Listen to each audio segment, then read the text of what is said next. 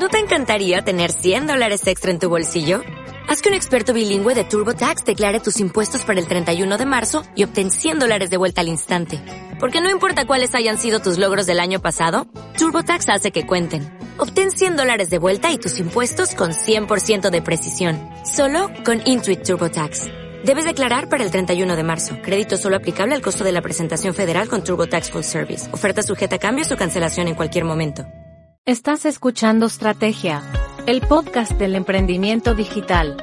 Entrevistamos a fundadores de startups y actores del ecosistema digital para visibilizar sus historias, éxitos y aprendizajes más relevantes.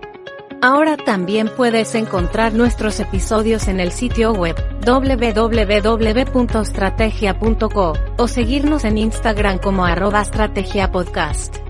Con ustedes, nuestro anfitrión, Oscar Durán.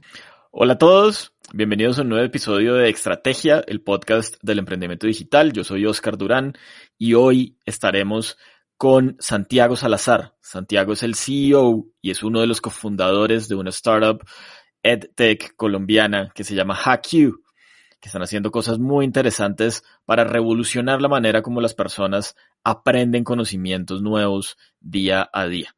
Pero antes de eso, les quería comentar algo. Tuvimos la oportunidad de conocer junto a Citroën su gama de turismo Citroën Business. Es una gama de vehículos que está pensada para sus negocios.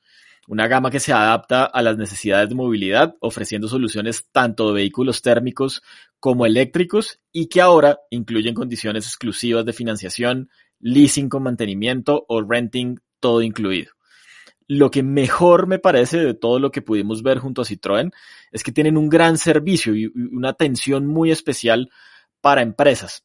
Así que creemos que este es uno de los principales beneficios que ustedes que nos escuchan pueden tener porque van a encontrar en Citroën un poco una oferta que se ajusta a las necesidades de cada uno de los negocios. Así que ya saben, si quieren saber más y les interesa, toda la información la pueden encontrar en www.citroen.es.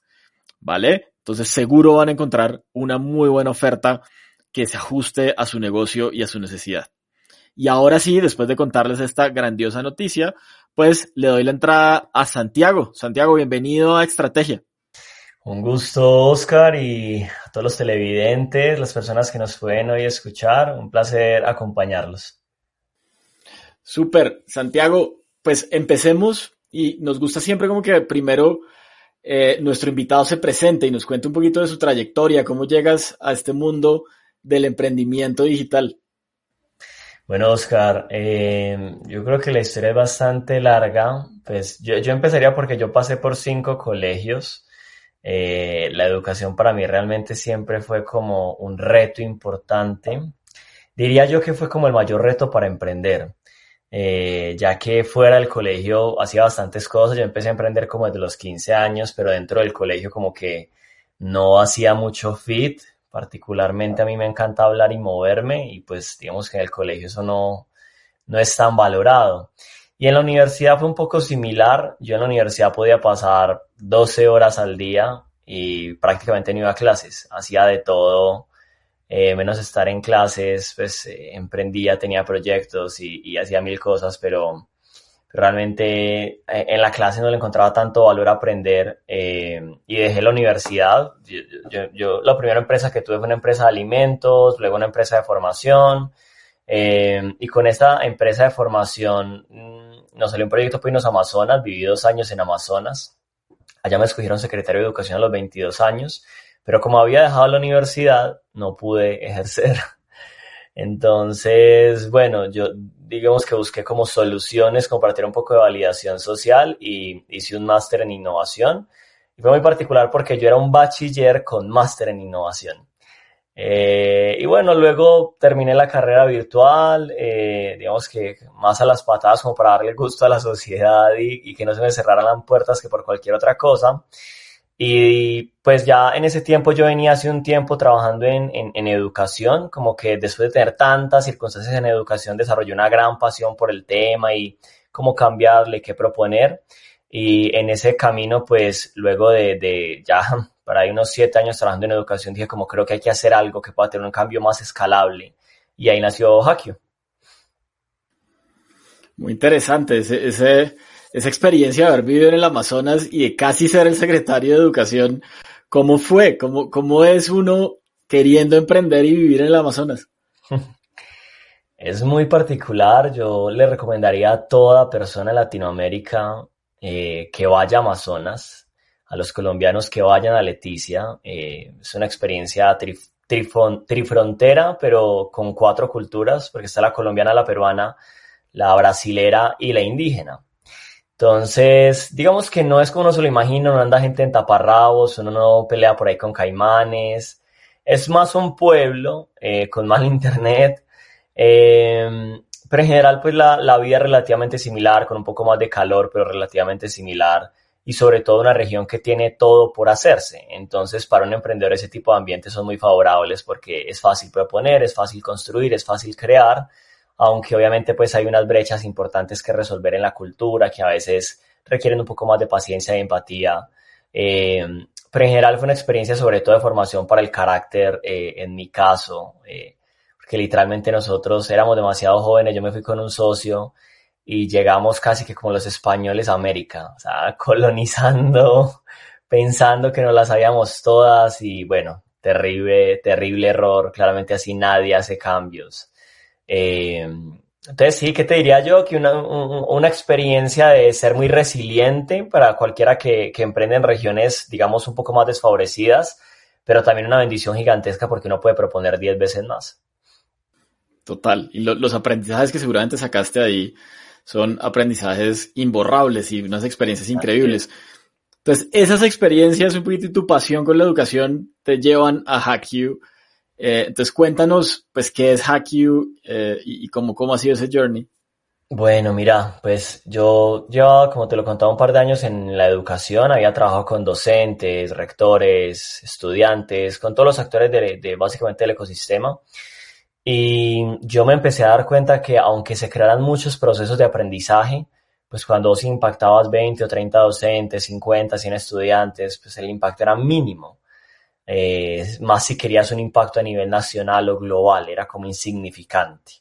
Entonces, eh, justo en ese momento hice el máster en innovación y dije como, bueno, definitivamente necesito darle una nueva mirada a los problemas de la educación y dije como, bueno, vamos a procurar resolverlo desde el mundo de la tecnología, pensando en las startups y demás.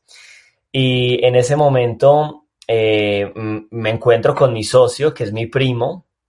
Eh, él estaba liderando la estrategia de emprendimiento de alto impacto de Grupo Bancolombia y me llamó y me dijo, Santi, lo que estés haciendo en, en, educación, invítame. Y yo justo estaba reclutando el equipo como para empezar este nuevo proyecto.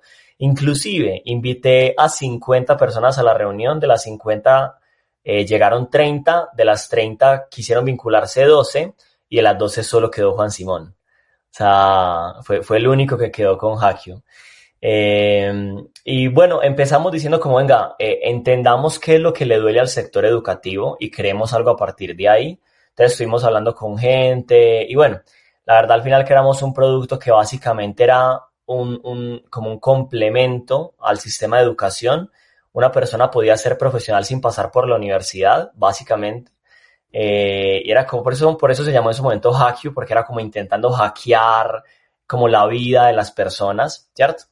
Pero eso salió extremadamente mal. Eh, nosotros en ese momento, digamos, como que en esa idea de cambiar la educación, eh, hicimos una ronda como de, de amigos y familiares, una pequeña ronda de inversión y literalmente pues ahí invirtió mi mamá, mi papá, mi tía, mis amigos, pues la gente podía comprar desde una acción que valía un millón de pesos y pagar las cinco cuotas. O sea, eso era una locura, eso parecía una rifa.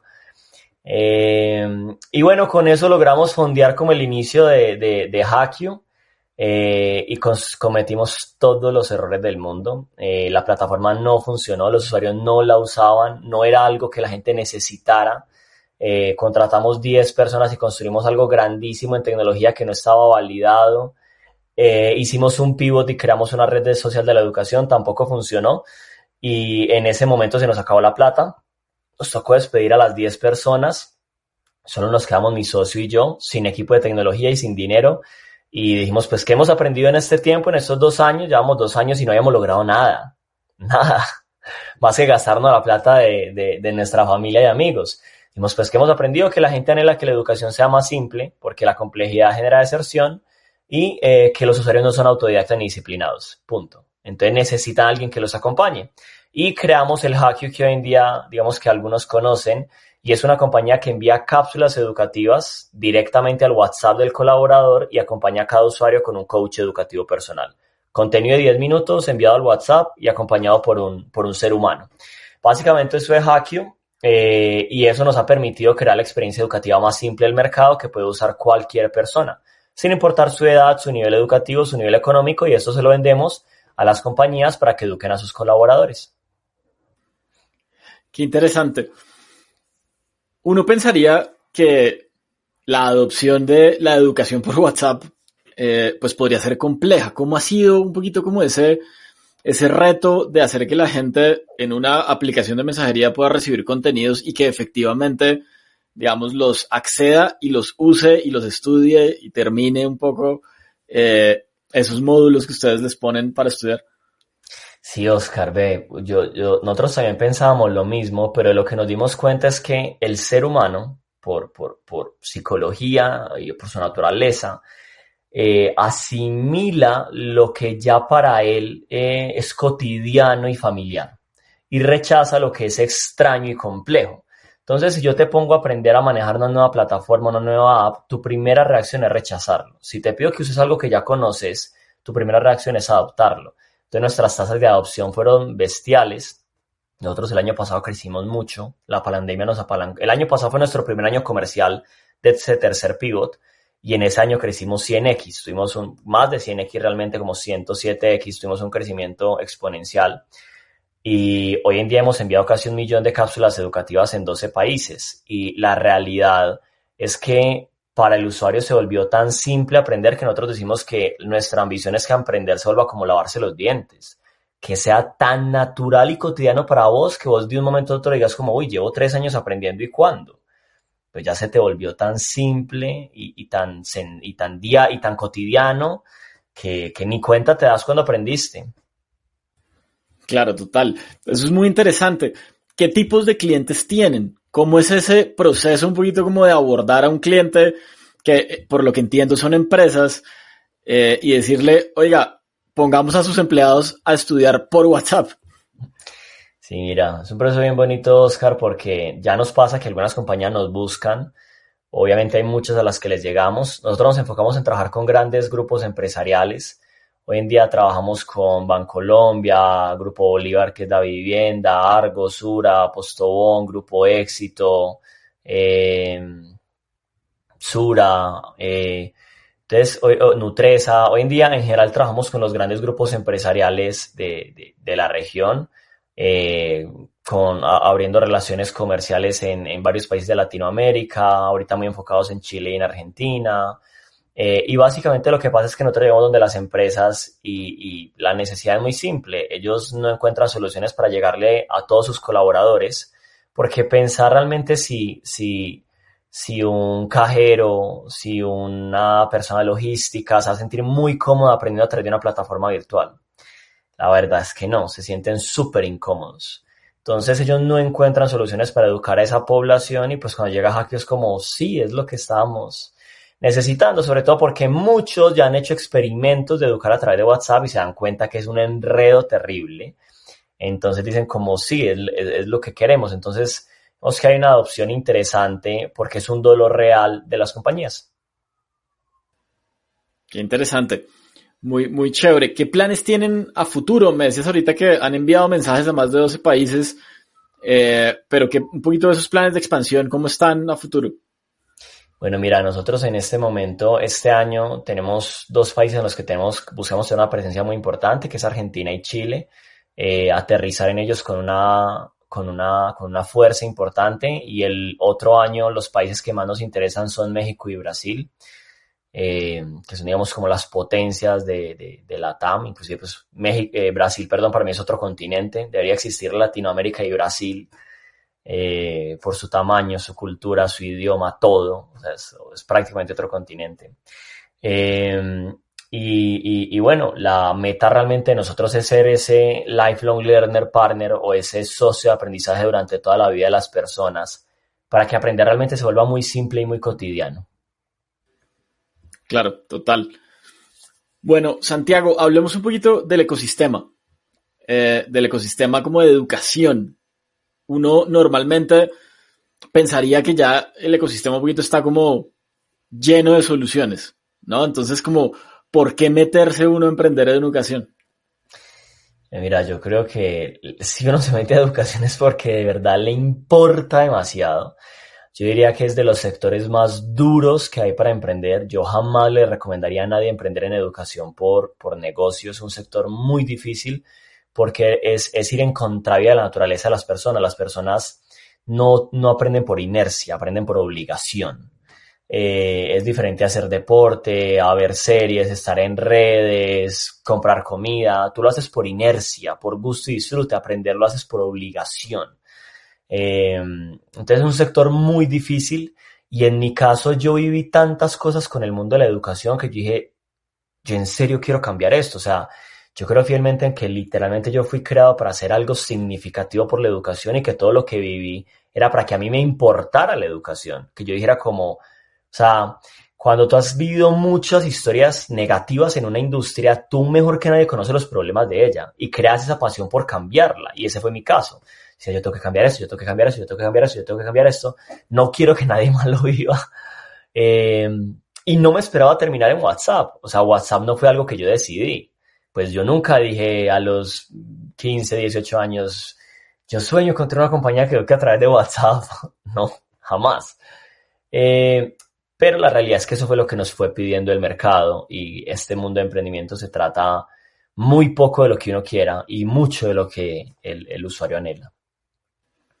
Y en, ese mundo del emprendimiento y sobre todo en educación, ¿cómo ves eh, un poco a las compañías que están intentando hacer cosas en educación online? Porque veo uno muchísimas plataformas que hacen cosas similares, que utilizan los mismos canales pero como que no es, no, no se siente o no es tan fácil medir el impacto que esas plataformas están teniendo. ¿Cómo ves el ecosistema? yo creo que, eh, o creo no, el sector de tech aún en Latinoamérica es un sector muy, muy eh, inmaduro, muy biche, apenas emergente, emergente. Eh, en el mundo el año pasado se invirtieron más de 6 billones de dólares en, en, en NetTechs y prácticamente el 90% fue hacia eh, Europa y una parte de Estados Unidos, Latinoamérica es irrelevante, eh, digamos que en esa industria. Entonces, hay unos actores que yo admiro profundamente, me parecen demasiado cracks, por ejemplo, los de Freddy Cristian de Platzi, los admiro profundamente. Eh, lo que han logrado las personas de LinkedIn Learning, que antes eran linda, me parecen unos cracks. Creana con la democratización del aprendizaje me parece impresionante. Entonces yo creo que hay personas que están logrando hacer cambios muy significativos en el ecosistema, pero es desde afuera no desde adentro. Eh, no conozco, digamos, un docente que haya hecho un cambio de adentro, seguro y los hay. Eh, yo no los conozco mucho o, un colegio como que desde adentro se haya reinventado eh, y nuevamente seguro los hay, pero de pronto en este ecosistema de las startups no son tan visibles. Normalmente uno es gente de afuera que intenta cambiar algo, porque cuando tú miras el ecosistema desde adentro tiene muchas barreras. Yo cuando trabajaba con docentes y rectores, el docente tiene mil barreras para implementar las cosas que quiere el rector y el rector tiene mil barreras para implementar las cosas eh, que, le, que, él quiere, pero normalmente se las... normalmente lo que yo quiero implementar, el techo es el de arriba y el techo es el de arriba y al final el techo prácticamente son las leyes y, y los ministerios. Entonces cambiar el sistema de adentro es súper retador. Eh, y eso lo veíamos pues en los años trabajando con docentes y con rectores que estaban llenos de ideas y de motivaciones, pero realmente era muy complejo. Eh, aunque hay un autor que, que, a mí me fascina, que se llama Ken Robinson, un, un, referente global en educación y creatividad, que él habla de que esas revoluciones tienen que nacer desde abajo, ¿cierto? Entonces yo creo que las verdaderas revoluciones van a nacer desde los estudiantes o desde los docentes, desde alguno de esos dos, eh, o desde las familias, desde los padres que deberían estar bestialmente más involucrados en el proceso de educación de los hijos y no tener los colegios como un parqueadero, eh, sino estar ahí vinculados al pie del cañón y hoy no pasa claramente. Em, entonces, no, yo, yo, creo que es una industria profundamente apasionante para quien le gusta, eh, donde se están haciendo avances, pero donde literalmente está todo por construir. E, eso que tú dices es clave y es muy interesante y me lleva como al siguiente análisis es yo tengo la fortuna de ser profesor y siempre digo la fortuna porque literalmente lo que tú dices es, uno muchas veces no es profesor ni por ganar dinero ni por ganar fama, es literalmente por pasión y por querer un poco compartir lo que la vida le ha dado a uno eh, con otras personas. Pero hay algo bien, bien importante y retador dentro de la educación y sobre todo en la educación online, que son las tasas de deserción. Si en la educación presencial existe la deserción, en la educación online es aún más compleja. ¿Cómo ha sido un poco esa experiencia de ustedes con HackU eh, en términos de deserción? ¿Cómo combatirla un poquito? Eh, digamos, como para que el estudiante de verdad apropie lo que tiene que apropiar. Sí, mira, yo creo que nosotros lo vimos en carne propia. Cuando nosotros tuvimos nuestra primera versión, éramos una plataforma de cursos online, cursos cortos y microlearning, pues que digamos que se puede encontrar hoy en día en el mercado y aún así la deserción era bestial. Eh, y nosotros decíamos, pero ¿por qué? ¿Pero por qué? O sea, si la gente puede aprender de lo que quiera, si se le están dando las condiciones. Y al final entendimos que casi siempre demandamos que el usuario se adapte a nuestra tecnología y que él tenga que usar nuestras formas y acoplarse a nuestros modelos, en vez de que la tecnología se adapte al usuario. Debería ser al, revés, ¿cierto? El usuario cuando se tiene que adaptar, crear un nuevo hábito, tener una nueva comprensión, acomodarse a un sistema, normalmente ahí hay un proceso de, de, de, deserción gigantesco. Por eso es que las startups casi siempre buscan crear aplicaciones que no necesiten onboarding. O sea, usted entra y no tiene que aprender a usarla. O sea, o sea, como ya la veo y en los primeros cinco segundos es como se la lleva usando 10 años, ya sé cómo se hace todo. Eh, con las plataformas de e-learning casi nunca pasa así, ¿cierto? Es, eh, es, muy difícil porque obviamente uno busca controlar las condiciones que favorezcan el aprendizaje y vincular múltiples variables. Y al, crear múltiples variables lo que creo es un contexto más complejo de aprendizaje, el usuario lo rechaza. Entonces, eh, ¿cómo combatirlo? Yo creo que entendiendo que hay que invertir la fórmula y, acoplarse como el usuario ya vive, piensa y hace. Y eso seguramente va a favorecer eh, que la deserción mengue, además de reconocer que el usuario no es autodidacta y no es disciplinado. Mientras uno no se mentalice a eso, los usuarios van a seguir saliéndose. Porque usted va a decir, ¿por qué no vuelve? Porque no es autodidacta. Ya. Eh, ¿Por qué no he contenido? ¿Por qué no, no hizo las evaluaciones? Porque no es disciplinado luche contra eso y está luchando contra la naturaleza de la humanidad, pues por lo menos de los latinoamericanos, de pronto un alemán y un suizo, pues el man rinde como un reloj, pero, pero acá no. Eh, entonces hay que comprender eso y crear productos a partir de esa realidad. Acabas de tocar un tema clave y que me encanta, que es un poquito como esa cultura nuestra como latinos, que evidentemente es muy distinta a la del norteamericano o a la de algunas zonas europeas, donde pueden ser un poco más estrictos, más rígidos con el tiempo y demás.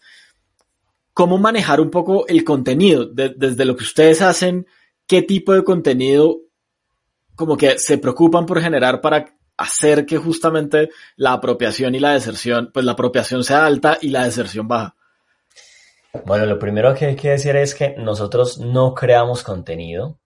Eh, nosotros tuvimos mucho tiempo ese debate y al final decíamos, la realidad es que si creamos contenido, ese contenido se va a desactualizar muy rápido y luego vamos a tener que volver a crear contenido y se va a desactualizar y volver a crear y no nos hacía tanto sentido a nosotros. Eh, admiro a la gente que produce contenido porque eh, está creando nuevo conocimiento pero nosotros decimos que no iba a ser nuestro enfoque, sino aprovechar el contenido que ya está creado. Entonces nosotros aprovechamos más de un trillón de videos, blogs y podcasts que existen en la web, que es el contenido educativo más actualizado y de mejor calidad que hay. Eh, ¿Y qué tenemos a favor? Que ese contenido ya está validado de que a la gente le gusta. ¿Por qué? Porque tiene una cantidad de likes, de views, de shares. Entonces vos de entrada puedes decir, ya sé que esto gusta. O sea, ya, ya, ya está validado. Ahora, cuando vos creas un contenido propio, vos a lo mejor y traes un experto de, la mejor startup de Silicon Valley, pero lo creas y no sabes si va a gustar. Puede que sea muy crack el man, pero puedes estar seguro de que el tema, el autor, el formato va a ser fit. A, lo mejor y sí, porque hay unos muy cracks, pero puede que no. Entonces nosotros con los pocos recursos que teníamos decíamos, no, pues vayámonos por el que ya sí está validado. Eh, y de esa forma el contenido nos aseguramos que tenga más apropiación, porque la probabilidad estadística de que un contenido que tiene un millón de views y 100 mil likes le guste a alguien es muy alta, porque ya le gustó a mucha gente. Total, total. ¿Qué, qué, concepto tan interesante, el de contenido ya validado por el usuario y además del canal, que ya hablamos, WhatsApp, demás, ya hay una adopción, pues también hay una adopción social del contenido que la gente va a empezar a consumir. Así es. Muy, muy interesante. Bueno, Santiago, hace un año y medio ya casi, como que nos cambió la vida a todos, ¿no? Porque veníamos bien y de repente para la casa llegó el COVID y cambiaron un montón de hábitos y un montón de, eh, digamos, comportamientos, tanto de los consumidores como de las empresas. Ustedes que están un poco como en ese mundo de la educación, corporativa, por decirlo de alguna manera, para las personas y los empleados de estas corporaciones, ¿cuáles son como los principales aprendizajes que han podido identificar de esas corporaciones o de esas empresas? Bueno, siéndote muy honesto, nosotros estudiamos mucho el tema eh, y la realidad es que las, esto parece evidente, pero las compañías, y yo creo que una parte del cerebro o de nuestra conciencia todos lo sabemos, las compañías que sobrevivieron a la pandemia fue porque se adaptaron. Y las compañías que se adaptan son las que aprenden. Eh, y no es porque yo sea del sector de aprendizaje, eh, es porque la realidad, o sea, si vos tenés una compañía que no es capaz de todos los días aprender algo nuevo, es imposible que te adaptes, porque adaptarse implica aprender algo nuevo. Eh, si vos estás teniendo que entrar al mercado de marketplace, a un e-learning, a, una estrategia peer-to-peer, a, lo que sea. Quieres montar un esquema de growth hacking, lo que sea. Eh, tenés que aprenderlo y no solo vos, porque puede que vos hagas un teso en el tema y tu equipo, todos los que están al lado, ¿qué? Entonces, si ellos no tienen una cultura donde todo el tiempo aprendan, te, te estancas y no te puedes adaptar. Y claramente eso pasó en muchas empresas de, de, Latinoamérica que decían, listo, tenemos que reinventar nuestro modelo de negocio, venga todo el mundo eh, necesitamos aprender de esto y la gente es como, venga, pero yo, yo, hace 10 años que no aprendo nada, o sea, yo hace cuánto que no me leo un libro, que, que no hago un curso y más si tenés una empresa de 5.000 personas, a ver, múdalos pues a todos. Eh, entonces, la realidad de lo que nosotros vimos es que tanto para las personas naturales como para las compañías, los que realmente lograron aprovechar la pandemia o por lo menos sobrevivir a ella fueron los que tienen una cultura de aprendizaje para adaptarse. Eh, y eso nos sorprendió mucho porque cuando la pandemia lleva llegando como a su segundo coletazo, por allá en septiembre, octubre, con la mayoría de compañías que hablaban, nos hablaban de esa necesidad. Necesitamos que la gente aprenda eso, necesitamos que la gente aprenda del otro, necesitamos que aprendan de forma continua y esa necesidad antes no estaba. Ahora, ¿qué pasó? Pues que las pandemias les dijo en la cara, o usted aprende o se muere. Y entonces ahí sí lo ponen uno como entre la espada y la pared. Entonces yo creo que es un, gran aprendizaje que dejó la pandemia y al mismo tiempo eh, uno que deberíamos como interiorizar todos como personas o, como empresarios y es que la cultura de aprendizaje es una prioridad de primer nivel porque es lo que define si tu, si tu compañía crece y se adapta. Eso es muy interesante, como el aprendizaje continuo, que es algo que, y yo estoy convencido que es algo que culturalmente no estamos como tan cercanos al tema. Somos, somos muy tranquilos en la zona de confort, de cierta manera, ¿no? Sí, así es, Oscar, inclusive porque la sociedad nos hizo mucho daño al enseñarnos que el aprendizaje era periódico. Entonces, usted hace cinco años de carrera y usted ya es profesional. O sea, ya, todo lo que usted tenía que saber, ya lo sabe. Y coja un profesional administrador de empresas, administrar una empresa, a ver qué pasa. Pues. Total. Eh, realmente no, no, no, no sabe hacer prácticamente nada. Ahora, usted es una persona de 35 años, se hace una maestría eh, en Harvard de marketing digital, la mejor del mundo, eso no cualquier cosa. Los profesores más cracks, está listo. Usted está ahí dos años. Usted termina dos años su maestría. Usted no tiene que volver a aprender de marketing digital. Al otro día no hay algo cambió todo el escenario. Al otro mes no hay algo nuevo. Al otro año no hay algo nuevo.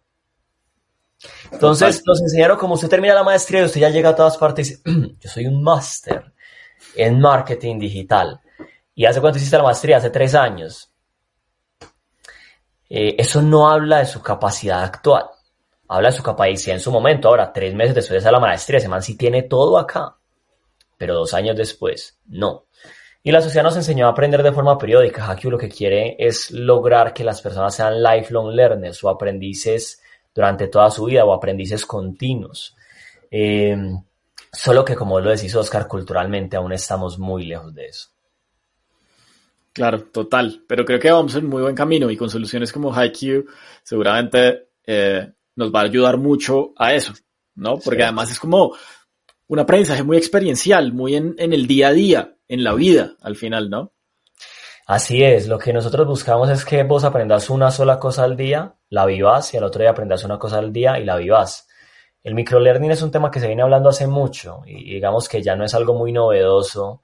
Eh, se sabe que las personas mantienen su concentración por muy poco tiempo, que la capacidad de memorización es mínima.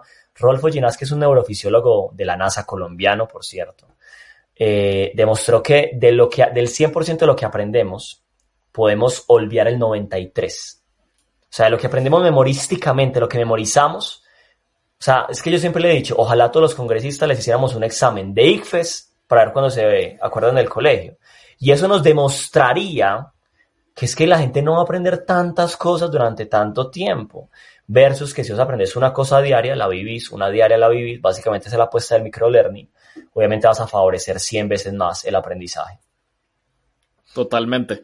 Santiago, ha sido una gran conversación. De verdad, que creo que compartir este tipo de experiencias es muy valioso para el ecosistema emprendedor en Colombia y en Latinoamérica. Uno normalmente encuentra mucho contenido eh, en inglés, pero poco contenido en español y, y estas conversaciones con, con, personas como tú, pues seguramente nos ayudan un montón.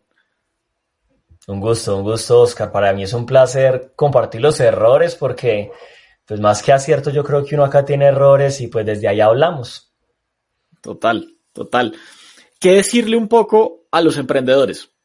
Digamos, tú estuviste en el Amazonas, viviste un montón de experiencias, pivoteaste tres veces, que no es fácil para uno como emprendedor enfrentarse a que lo que había pensado en un inicio ya no funciona y tener que idear otra cosa. ¿Qué decirle a los emprendedores que están ahí con su proyecto sacándolo adelante? Oscar, yo creo que lo más importante es que no se enamoren de la solución. Eh, a nosotros nos costó con lágrimas y, y sangre aprender eso. La solución es lo menos importante en una startup, eh, porque cambia radicalmente. Entonces, si vos te enamoras de la solución, estás destinado a morir. ¿De qué te tenés que enamorar? Del problema que tu solución resuelve. Eh, y ojalá busquen un problema que sea un problema que arda, no un problema chévere de resolver, bacano. Eh, interesante, no, un problema que si la gente no lo resuelve, se muere. Si una startup, si una compañía no lo resuelve, se muere. Si una persona no lo resuelve, se muere. O sea, ese son el tipo de problemas que tenemos que buscar porque estamos llenos de problemas que son como, pues si lo resuelvo es chévere, pero si no, no pasa nada. Mm, probablemente ahí te va a tocar de para arriba. Eh, y si te gusta demasiado tu idea, ahí sí estamos re graves.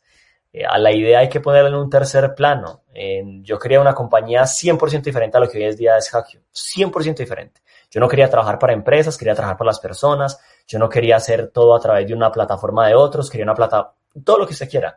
Pero ¿qué? Importa cinco lo que yo quiero, cinco. Importa lo que realmente la gente me dice, es que esto es lo que me duele. Ese, ese último mensaje creo que es un perfecto cierre para este episodio, pero te voy a pedir que nos recomiendes además un libro. Sí, claro que sí, claro que sí. Yo creo que hay bastantes, pero uno que a mí me ha gustado mucho se llama Startup CEO. Eh, básicamente es un libro creado para emprendedores o founders de, eh, founders de primera ocasión o los, founders que por primera vez emprenden eh, y les explican cómo funciona todo el mundo de la inversión, cómo nos deberíamos enfocar primero en el problema, cómo crearíamos equipos, las juntas, o sea, como que te dice, vea, acá como que le cuento una historia muy larga de forma corta y está creado específicamente para esos que emprenden de primera vez. Eh, fue un libro que me iba a entender mucho como el mapa completo, porque tristemente el mundo del emprendimiento no va entendiendo mapas como por pedazos. Como que entendés un pedazo, cometes un error. Ah, ok, era por acá. Entendés otro, cometes otro error. Ah, ok. Y después de tres años, como que si ya medio lo veo. Y mentiras que no. Pero algo ya, ya, ves, ese libro como que ayuda como a ver un mapa un poco más completo, muy para el mundo de las startups, sobre todo entendiendo el mundo de la inversión. Y, y es un libro que realmente a mí me sirvió bastante. Buenísimo, muchas gracias. Santiago, y nuevamente, de verdad, muchas gracias por habernos acompañado hoy en Estrategia. Eh, creo que como te decía, generar este tipo de contenidos y contarle al ecosistema eh, las, las historias de emprendedores reales, no solo la de los grandes unicornios, a veces como tan lejos de la realidad de muchos emprendedores en, en Latinoamérica, pues también tienen mucho valor. Entonces, pues gracias otra vez. No, un gusto, Oscar. Gracias por la invitación. Y bueno, atentos a lo que necesiten. Pueden conocer más de Hackyu en hackyu.co. Estamos atentos a lo que sea y siempre hay un chat si quieren conversar, vivir el producto, contactar conmigo. Pueden encontrar como Santiago Salazar, no creo que Monsalve está también mi apellido, en LinkedIn y podemos conversar de lo que sea que necesiten. Un placer conocerlos a todos. Súper, y muchas gracias a todos por haber estado conectados hoy con Estrategia Talks. Nos vemos en el siguiente episodio y les recuerdo que nos encuentran en cualquiera de las plataformas de podcast o en nuestro canal de YouTube también como Estrategia Podcast. Entonces, muchas gracias y nos vemos. Chao. Chao.